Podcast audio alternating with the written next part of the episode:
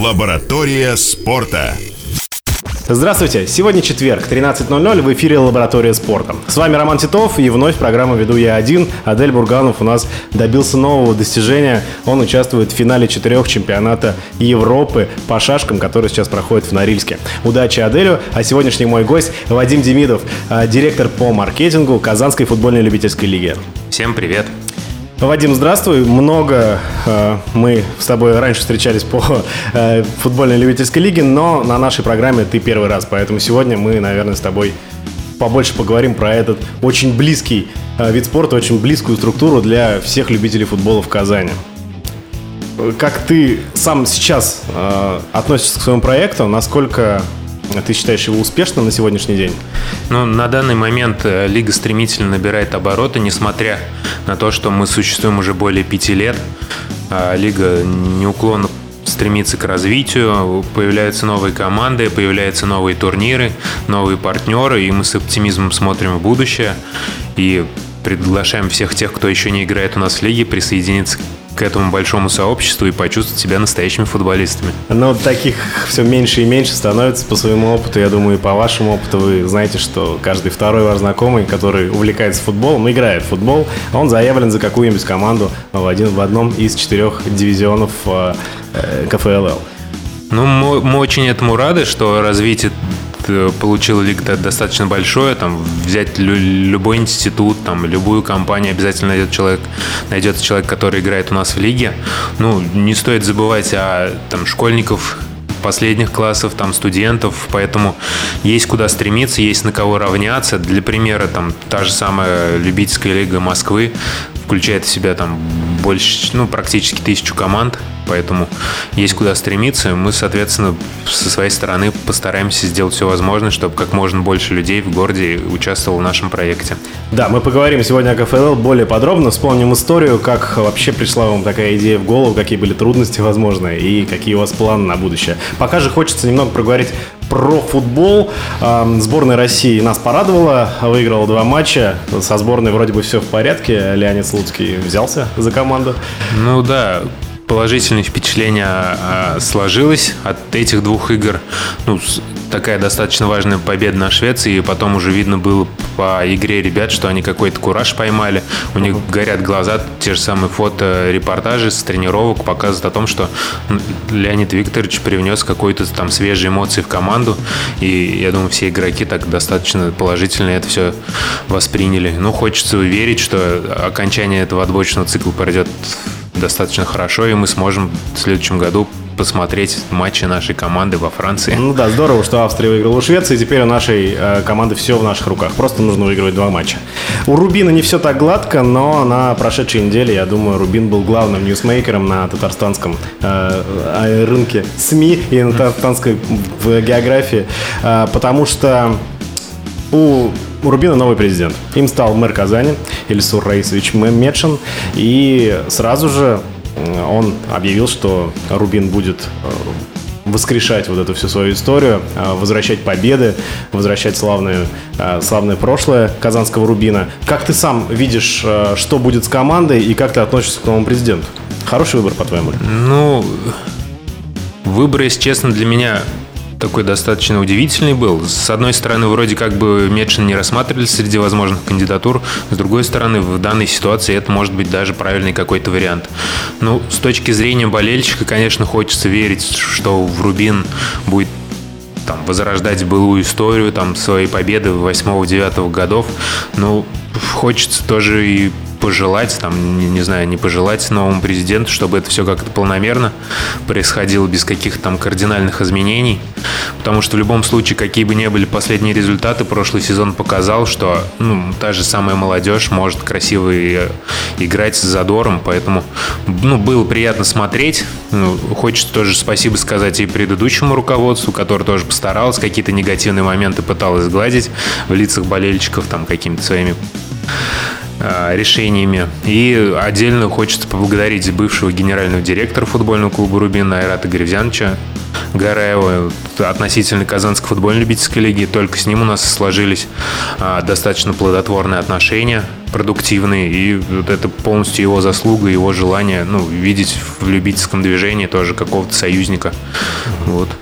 Новый главный тренер у команды не назначен э, до сих пор, пока команду тренируют э, вторые тренеры Рубина и готовят э, к ближайшему матчу с Локомотивом, который, кстати, пройдет в субботу в 19.00 на Центральном стадионе. Матч будет интересным, команда обновилась, и вы, думаю, уже слышали обращение Сергея Рыжикова на официальном сайте, который призвал пока в эти сложные времена забыть про все обиды, забыть про все, что сейчас происходит в клубе, и просто прийти на стадион и поболеть за свою команду. Тем более, что соперник у нас одна из самых ярких команд этого чемпионата. Локомотив показывает отличный футбол, и я думаю, Рубин э, сделает все возможное, чтобы отнять очки у одного из лидеров чемпионата. Еще вопрос. А, главный тренер, ты сам играл в футбол, ты примерно представляешь, как а, строится футбол, как, как, э, что такое тренерская работа. Э, кем ты видишь будущего главного тренера Казанского Рубина? Есть ли у тебя явные какие-то кандидатуры в голове? Ну, в такой ситуации очень тяжело, мне кажется, будет нам найти хорошего, грамотного специалиста. Я думаю, не каждый будет готов сразу прибыть в наше расположение и как-то включиться в работу. Но из тех кандидатур, которые там пестрят в заголовках да. ну, СМИ, наиболее, мне кажется, а, актуальной фигурой это Гончаренко. Ну, с моей точки зрения, там те же самые там фамилии Черчесова и Евдокимова я ну, не склонен всерьез воспринимать. Вот. Так, ну, так и есть, да. Гончаренко действительно э, тренер, который доказал, что даже с таким подбором футболистов, как был в свое время Батэ, человек мог успешно выступать в Лиге Чемпионов, попылил там здорово, выиграл у многих грандов. Э, плюс ко всему он в свое время привел Кубань э, к достаточно хорошим результатам. Однако после опять каких-то непонятных вот этих вот закулисных историй в российском футболе он ушел из Кубани. И как только появился слух про то, что матч Урал-Терек тоже носит договорной характер, вновь Гончаренко покинул свой пост. На самом деле примерно понятно, какой это человек. То есть достаточно принципиальный уникальная такая личность, которому интересны именно спортивные результаты, спортивные успехи. И если у Рубина будущего действительно в голове будет э, представление, что э, мы хотим добиться реальных успехов, э, подняться как можно выше в турнирной таблице и построить какую-то династию, то я думаю, Гончаренко был бы оптимальным специалистом для нашей команды. Э, Вадим, переходим, наверное, пока к КФЛ. Действительно, Рубин пока подождем матч с Локомотивом, потому что пока не ясно, что происходит вообще в э, казанском футболе. Дождемся результатов каких-то, пока мы поболели все за сборную России. Еще раз поздравим нашу команду с успехом. Переходим к КФЛ. Мне вот очень интересно, сам я тоже играю, правда, не так давно в КФЛ, не с самых первых годов, но вот вы э, с Алексеем, я думаю, знакомы с этой ситуацией изнутри. Как вы вообще э, пришли к этой идее? Какие были у вас, может быть, прототипы в Европе, в России? Как пришла вам эта идея в голову? Голову и сколько человек занималось организацией с самого начала? А идея организации Казанской футбольной любительской лиги пришла в голову Алексею и Эльмиру, двум прародителям этого проекта. Надо дать им должное сказать спасибо за этот проект. А, более пяти лет назад они приняли решение организовать данный турнир в городе посредством там, социальных сетей и интернету. Они набрали первые команды, вот, соответственно, в, первом, в первый год проведения уже было сформировано две лиги. Это высшая лига серия, 16 команд состояла, и серия Б, по-моему, 10-12 команд уже а как было. вы а, ранкинг устраивали, ну, как ранжирование? В первый год ранжирование сложилось, исходя из там, даты заявки, кто когда заявился. Соответственно, вот первые 2-3 года формирование проходило по такому принципу. Соответственно, сейчас мы имеем уже 4 дивизиона, то есть А, Б, С, где играет по 16 команд, серию Д, где играет у нас уже 30 команд там и более, в зависимости от года. Да. То есть у нас примерно диапазон... Не вылезти оттуда. Ну, у кого как, то есть примерно диапазон команд 80 плюс-минус там 5 команд постоянно гуляет. Вот, в общем-то, э, отталкивались а, в организации этой лиги, то есть от э, зарубежных проектов, то есть там, я так понимаю, Алексей с Эльмиром смотрели на развитие любительского футбола в Англии, там как раз, я насколько помню, передача какая-то шла там э, футбольный клуб а, на основе которой они сделали, ну, приняли такое решение, что надо в Казани нечто подобное, подобное организовать. Продолжим вспоминать историю КФЛ вместе с Вадимом Демидовым после небольшой паузы. Оставайтесь с нами. Лаборатория спорта. Лаборатория спорта. Говорим мы сегодня о КФЛЛ, Казанской футбольной любительской лиге, с Вадимом Демидовым, который знает об этом все. И сегодня нам рассказывает об истории, э, как, как это сложилось и как лига развивалась. Вспомнили мы первые годы, э, и ты начал разговор о том, э, где идея была взята всего этого. Ты говорил, что в Англии, да, английский любительский футбол, а он действительно развит настолько сильно. Кто вообще является, вот, наверное, эталоном в Европе, может быть, в мире по любительскому ну, футболу? Точно скажу, что эталоном в мире является ну, по развитию любительского футбола это точно Англия. То есть в самом принципе, то есть формирование лиг и футбола, Англия, мне кажется, стоит на первом месте. И там сколько существует профессиональных лиг в этой стране уже о многом говорит. Плюс вот буквально месяц назад Ассоциация футбола английского приняла проект развития любительского футбола на ближайшие пять лет, куда они будут инвестировать больше 260 миллионов фунтов. То есть по нашим деньгам это 27 миллиардов рублей именно на развитие так, достаточно, не скажем так, профессионального вида спорта, но именно на любителей. Угу. Это для примера, если взять в рамках России, это там три футбольных стадиона «Зенита». Я вот сомневаюсь, что даже там десятую там какую-то или сотую часть от этой суммы ну, готовы тратить у нас на развитие футбола. Поэтому это, мне кажется, флагман в мировом любительском футболе. Надо к этому стремиться и пытаться как-то совместными усилиями, ну, какие-то пути новые находить развитие не только там именно любительского футбола, но мне кажется, надо рука об руку идти с профессиональным спортом и друг друга подпитывать. И мы профессиональный спорт болельщиками, профессиональный спорт нас там какими-то возможностями и там, а, желаниями там с людей уходить с, там, с подъездов, там, из интернета, как призывает Рыжиков, а непосредственно активный образ жизни вести. А, интересно, а в России Москва эталон или можно выделить еще какие-то крупные города в России, где развит любительский футбол? Ну, любительский футбол, в принципе, развит по всей стране. Э, просто надо разделять и понимать форматы проведения мероприятий. Если брать Москву, Питер, то там наиболее популярный формат это 8 на 8, соответственно, все играют в таком формате. Если брать формат 11 на 11, мы занимаем первое место в стране, то есть такое количество команд в полноценный футбол играет только у нас. А почему это в целях экономии? То есть 8 на 8, как я понимаю, это полполя. Ну, экономически это выгоднее. удобно два матча. Просто. Это выгоднее, во-первых. Во-вторых, намного проще собрать коллектив из 10 друзей. Там 7 в поле плюс вратарь, там пару запасных, это вполне достаточно. Если же мы говорим о большом футболе, там, соответственно, 15-16 человек минимум, с учетом того, что это весь сезон длинный, с апреля по ноябрь, проблемы кадровые возникают у людей. Но Согласно иерархии, которая выстроилась в любительском футболе в стране, то есть сейчас есть Федерация футбола, э, футбола 8 на 8, любительского в Москве. Мы со своей стороны тоже активно внедряем вот эти турниры такого формата. Сейчас у нас вчера как раз закончился э, Кубок Министерства спорта по любительскому футболу 8 на 8 Казани. У нас в нем приняло больше 60 команд участия. Вот в ожесточенной борьбе команда Маджун вчера заняла первое место, с чем их поздравляем. Также мы со своей стороны проводим а, открытый Кубок по Волжье по футболу 8 на 8 именно этого формата общероссийского. К нам ежегодно ежегодно уже в третий раз приехал больше 10 команд с разных регионов. Это Нижний Новгород, Самара, Саратов, Оренбург. То есть представители и чемпионы этих любительских лиг. Ну, достаточно высокий уровень организации у нас, и команды некоторые уже не первый раз приезжают. И ну, с огромным желанием там приезжают к нам на эти турниры. Расскажи разницу. Вот а, есть КФЛЛ, как я понимаю. Это любительская лига Казани, ну, вот, собственно, где играют большинство наших друзей. А, а вот есть чемпионат 8 на 8, который проводится среди недели по вечерам. И вот э, носит он название чемпионат республики. Как так получилось? То есть это уже новый уровень, то есть это уже не любитель. Здесь действительно э, со всей республики приезжают команды, которые готовы играть вот в формате 8 на 8. Вот эту разницу расскажи, пожалуйста. У нас э, выстроилась взаимосвязь э, с близлежащими городами, но республиканскими, то есть это и Зеленодольск, Волжск, а Челны, Альметьевск. Сейчас Заками активно начинает развивать любительский футбол. Соответственно, в рамках реализации вот этого проекта 8 на 8 мы пытаемся выстроить такую модель формирования лиг, где уже будут там своеобразные лиги чемпионов, поэтому мы решили назвать ну, чемпионат республики. Вот на данный момент, то есть из ближайших городов это Зеленодольск и Волжск точно к нам каждую неделю приезжает, принимает участие в наших играх, а в перспективе мы видим так, что просто Закамская зона, Казанская зона будут проводить свои внутренние турниры, а потом по принципу Лиги Чемпионов будем общий турнир проводить. Да, очень интересно.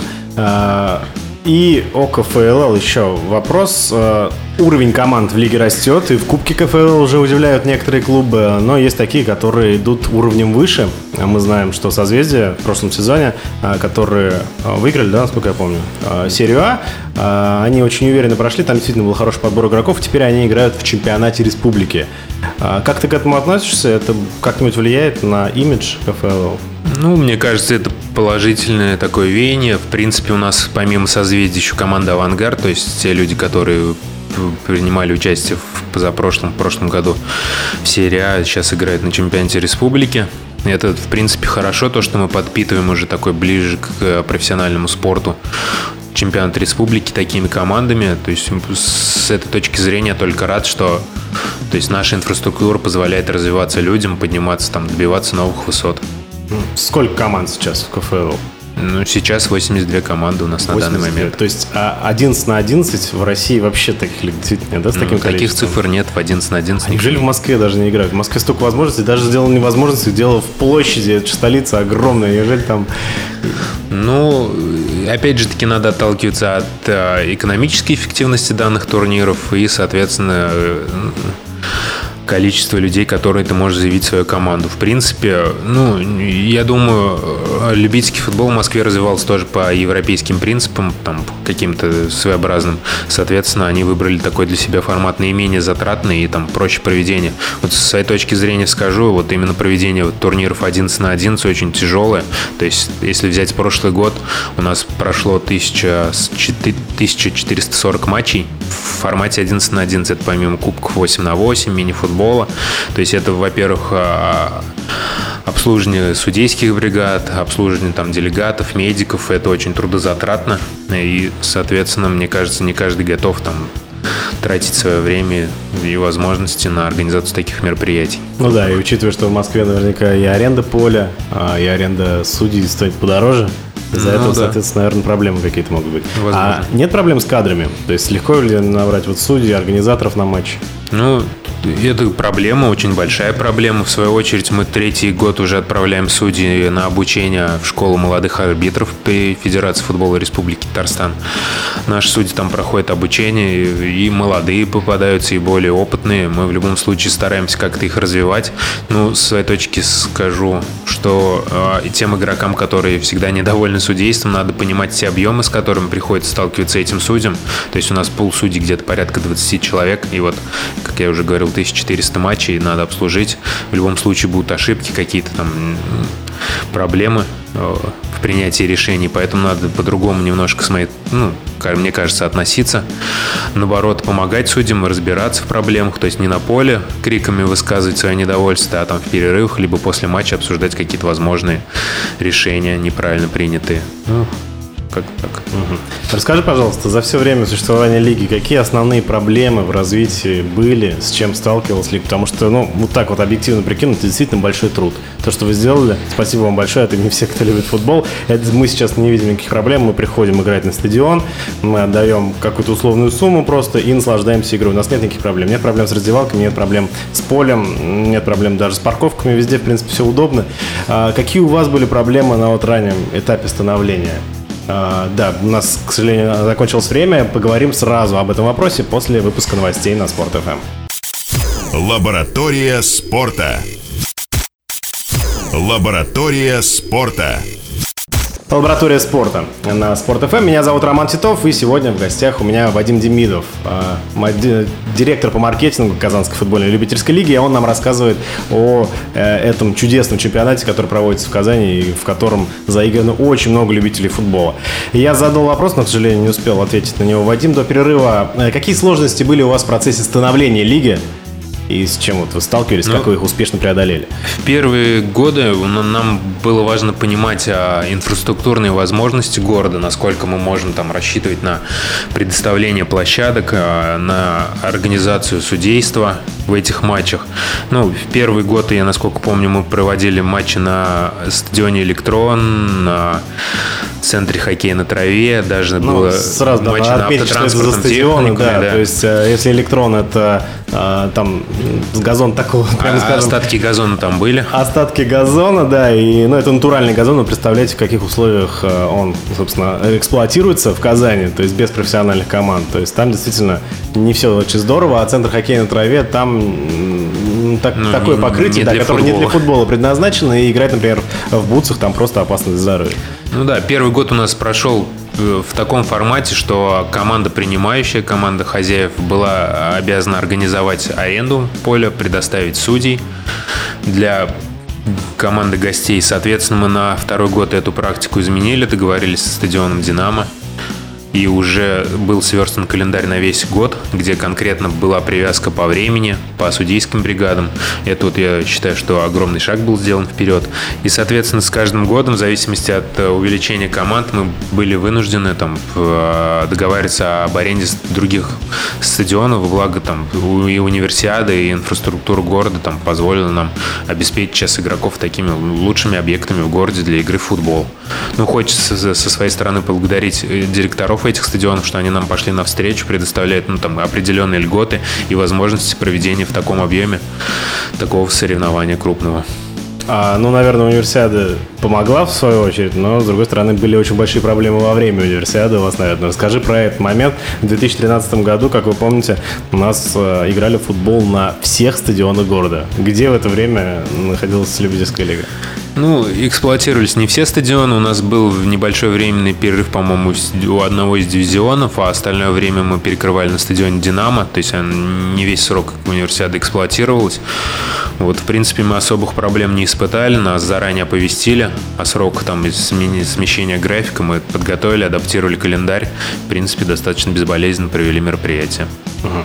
А, по по оснащенности стадиона никаких проблем нет у нас в Казани. То есть, э, как вы выбираете стадион, или вы просто договорились с кем-то, собственно, на этом стадионе и продолжаете играть? Ну, в, в общем-то, мы арендуем сейчас лучшие площадки для игры в футбол. Расскажи, какие есть, это площадки? Это стадион «Динамо», это стадион «Олимп», это стадион «Ракеты» и стадион «Трудовые резервы». То есть четыре стадиона с, с искусственной травой последних поколений, вот, а оборудованные полностью раздевалками, там отличной инфраструктурой для проведения матчей. Вот, с своей стороны мы тоже помогаем стадионам, там оборудуем табло, там какие-то такие вещи, помогаем делать ремонт каких, на каких-то стадионах. То есть также там и директора стадионов идут нам навстречу. Вот. Как ну, в, в общем-то, организация такого крупного мероприятия была бы невозможна, если бы у нас не было такой инфраструктуры. То есть, опять-таки, на а, Кубке по Волжье, обмениваясь опытом и беседуя там о развитии футбола с представителями других лиг, там, с того же Саратова, Нижнего Новгорода, они все указывают на то, что нет инфраструктуры для дальнейшего развития. То есть, они ограничены одним, там, в лучшем случае, двумя стадионами, более-менее пригодными. В нашем же случае тут грех на что-то жаловаться. Ну да, действительно так. А какую помощь КФЛЛ а, получает от Федерации футбола и от Рубина, от тех команд, которые, наверное, ну, от тех структур, которые должны помогать развитию этого вида спорта в республике, в городе? Федерация футбола нам помогает обучением арбитров. В межсезонье зимой мы благополучно отправляем бригаду арбитров на обучение, оплачиваем деньги, то есть обеспечиваем их работой с, с, ну, с одной стороны, и они нам помогают повышать уровень знаний наших арбитров. Футбольный клуб «Рубин», в свою очередь, достаточно вот активно благодаря Айрат Гревзянчу сотрудничал с нами. Мы зимой провели Кубок Рубина по футболу 8 на 8 как раз-таки на снегу. Финал у нас прошел на стадионе Рубин, на базе футбольного клуба. Вот. В принципе, я считаю, что взаимоотношения футбольного клуба и любительской лиги ну, должны строиться как-то на больших каких-то амбициях, там больших проектах, соответственно, такой, такая каста любителей футбола в городе, ну, у нас порядка трех тысяч игроков, плюс там большое количество болельщиков, которые следят за нашей лигой. Это те же самые потенциальные зрители футбольного клуба «Рубин». И даже если взять пример футбольного клуба «Краснодар», который там хвалит с точки зрения там, построения моделей там, организации, там, финансирования, можно отметить с точки зрения сотрудничества с любительскими лигами. То есть они вплоть от школьной лиги до каких-то коммерческих турниров проводят. И это, я так думаю, на картинке телевизионной все это видно. Какое количество зрителей там по сравнению с трехлетней давности. Сейчас сидит на трибунах, поэтому мне кажется, что сотрудничество футбольного клуба «Рубин» и Казанской футбольной любительской лиги должно строиться вот uh-huh. на таких каких-то совместных крупных больших проектах долгосрочных. А Краснодар как? Они помогают э, финансово или как в чем заключается? Или ты не знаешь нюансов? Ну, нюансы примерные я знаю. Насколько я понял, э, этот проект, ну, в любом случае финансируется за счет футбольного клуба Краснодар, если не в полном объеме, то частично. Угу. Плюс это все подстроено под календарь матчей, то есть, соответственно, там в пятницу, субботу, воскресенье игр к вечеру благополучно все эти участники переезжают на стадион, смотрят за игрой своей любимой команды. Плюс, насколько я знаю, частично эксплуатируется инфраструктура футбольного клуба Краснодар для проведения матчей. Соответственно, ну, это, это потенциальные болельщики и сами любители футбола. Это такой, ну, так скажем, с, такая категория людей, которые, которые готовы тратить на этот вид спорта, которые готовы там те же самые деньги платить за, ну, за, за матчи, за экипировку. Соответственно, они готовы деньги тратить за просмотр игры любимой команды, за атрибутику любимой команды. И, соответственно, мне кажется, эти вещи, любительская лига там и футбольный клуб, они должны быть неразделимы. Да, Рубин действительно стоит обратить на это внимание, потому что правильно сказал Вадим, это схожая аудитория, и те люди, которые действительно на свой спорт готовы покупать себе каждый год новые бутсы, э, готовы тратить деньги на экипировку, платить за матчи, я думаю, они все заинтересованы игрой в футбол. И смотря на флагман футбола в своем городе, они, естественно, будут ходить на Рубин. Здесь нужен полный контакт. Я думаю, сейчас э, Рубин, если у него изменится руководство и будет смотреть в правильном направлении, я думаю, они займутся этим вопросом вплотную. Однако не стоит э, забывать и про Федерацию футбола э, в республике, потому что это именно те люди, которые отвечают за развитие вот этих фундаментальных вопросов, которые должны следить за развитием школ, потому что у Рубина есть своя школа, есть своя структура, есть свои конкретные задачи в чемпионате, которые они должны решать. У Федерации футбола задачи более приближенные к народу. Это как раз вот воспитание э, поколений своих. И вот как раз тот пример, который ты Вадим сказал в отношении Англии, которые выделяют огромные деньги на развитие любительского футбола. Я думаю, хотя бы одну сотую часть э, Татарстан мог бы себе позволить на развитие любительской лиги э, в России. Интересно, что э, федерация постоянно приглашает э, людей на просмотр своих матчей, финалов и так далее. Однако стоит понимать, что эти матчи, по большому счету, не так много людей смотрят. А КФЛЛ это именно та аудитория, которая вот, вот среди нас Спросите сейчас вот каждый своего второго, третьего знакомого, и я уверен, что уже на втором и третьем вы увидите человека, который заявлен за... И э, услышите название знакомой команды, да? Да, и услышите название какой-нибудь команды, которых очень много, и это именно та аудитория, и я думаю, что Федерации футбола нужно вплотную заняться этим вопросом. Как я понял, Вадим, э, сейчас не все так гладко э, в ваших взаимоотношениях. Хотелось бы, чтобы это действительно наладилось, потому что стоит понимать, что пора идти в ногу со временем, и если Казанская футбольная любительская лига развивается своими силами в интернете и добилась существенного прогресса, пора посмотреть уже э, в их сторону и перенять какие-то ну, методы. согласен, и хочется надеяться и верить, что взаимосвязь наша будет все крепчать, там и какие-то новые проекты совместные будут появляться. Но на данный момент наше сотрудничество пока ограничивается это обучением судей и, в общем-то,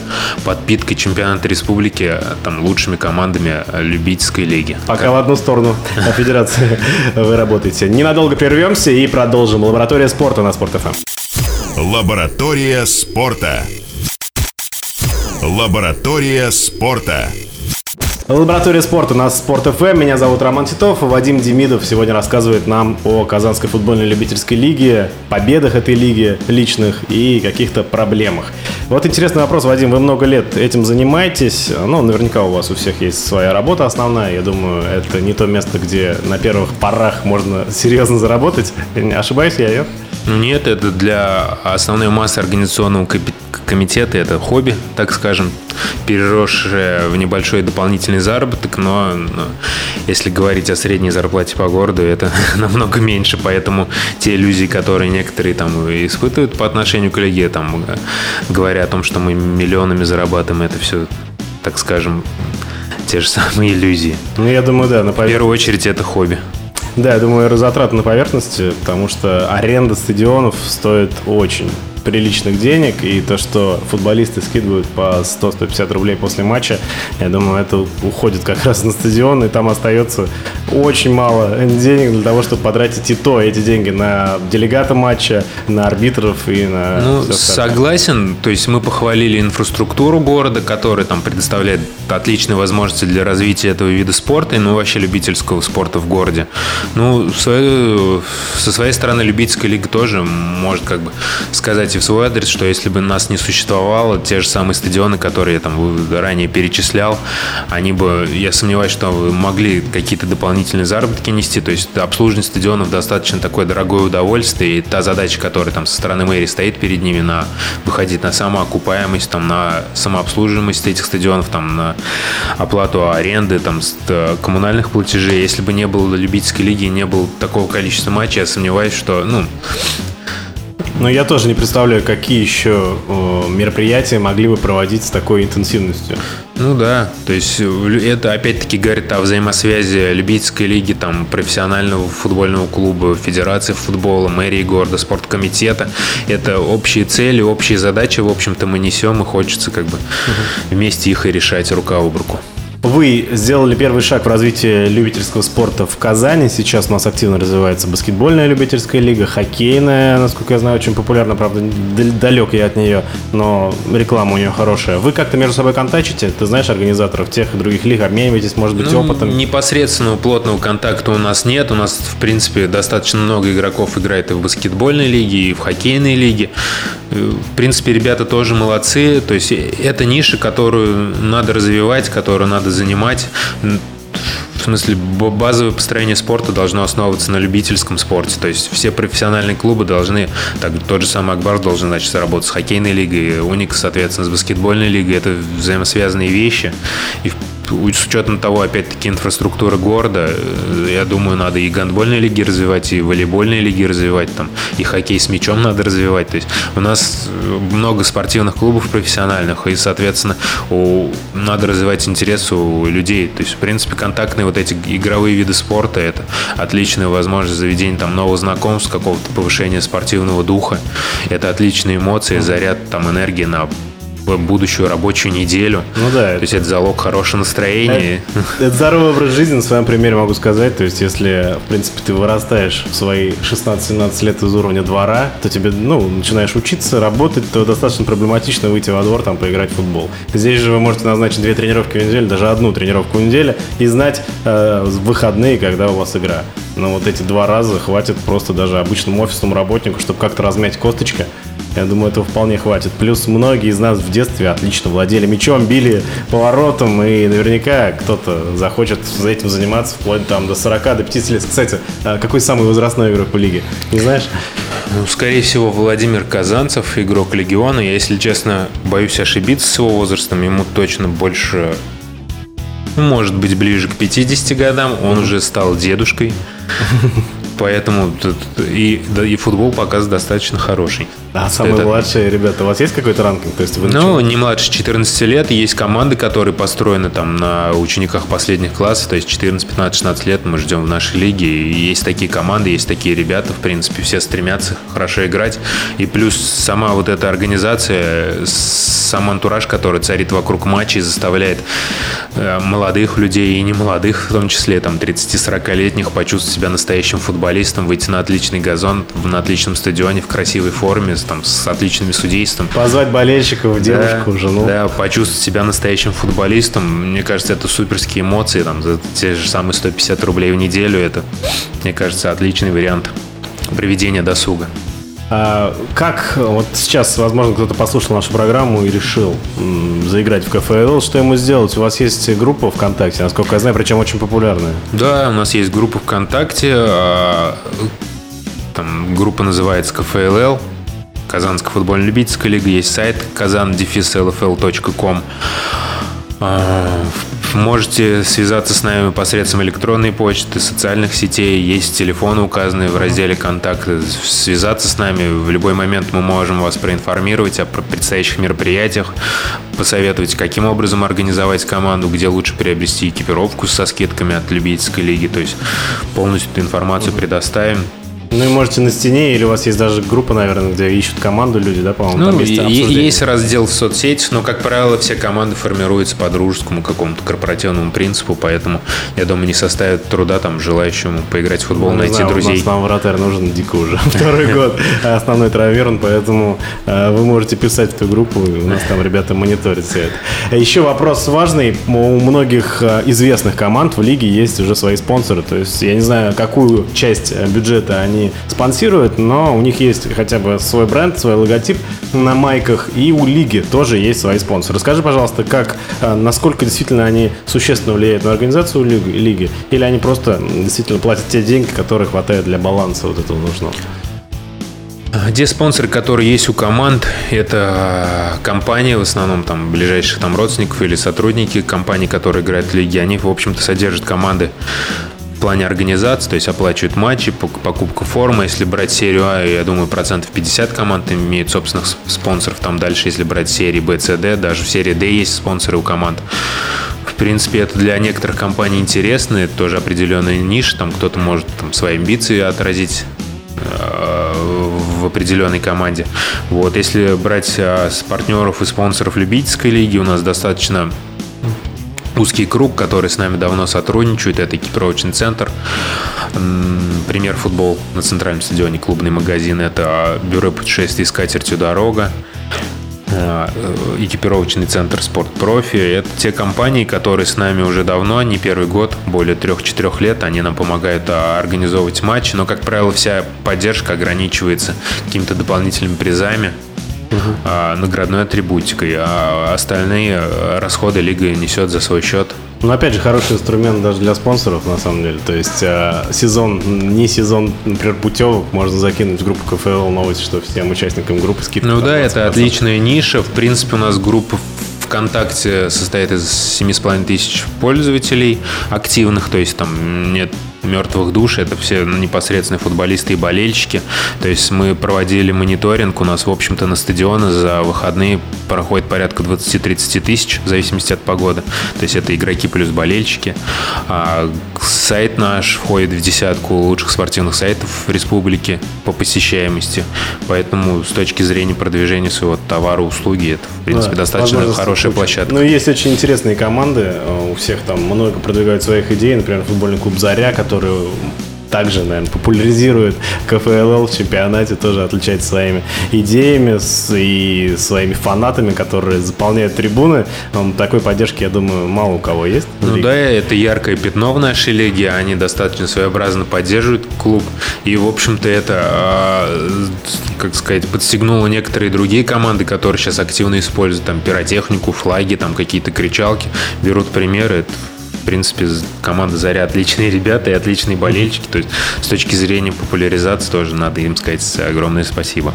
Хорошо, передадим ребятам обязательно большущее спасибо. А сегодня был в гостях у лаборатории спорта Вадим Демидов, а, директор по маркетингу Казанской футбольной любительской лиги. Спасибо большое, Вадим. Я желаю удачи, чтобы вы развивались, вы радовали всех нас, любителей футбола, а, какими-то новшествами в лиге, и чтобы у нас никогда по-прежнему не было проблем с тем, чтобы прийти в выходные и размять поставить косточки на стадионы города. Спасибо вам за приглашение. Хочется слушателям пожелать а, заниматься спортом, играть свой любимый вид спорта, желательно футбол, приходить на стадионы, приводить детей, жен, подруг, болеть, играть, заряжаться позитивными эмоциями.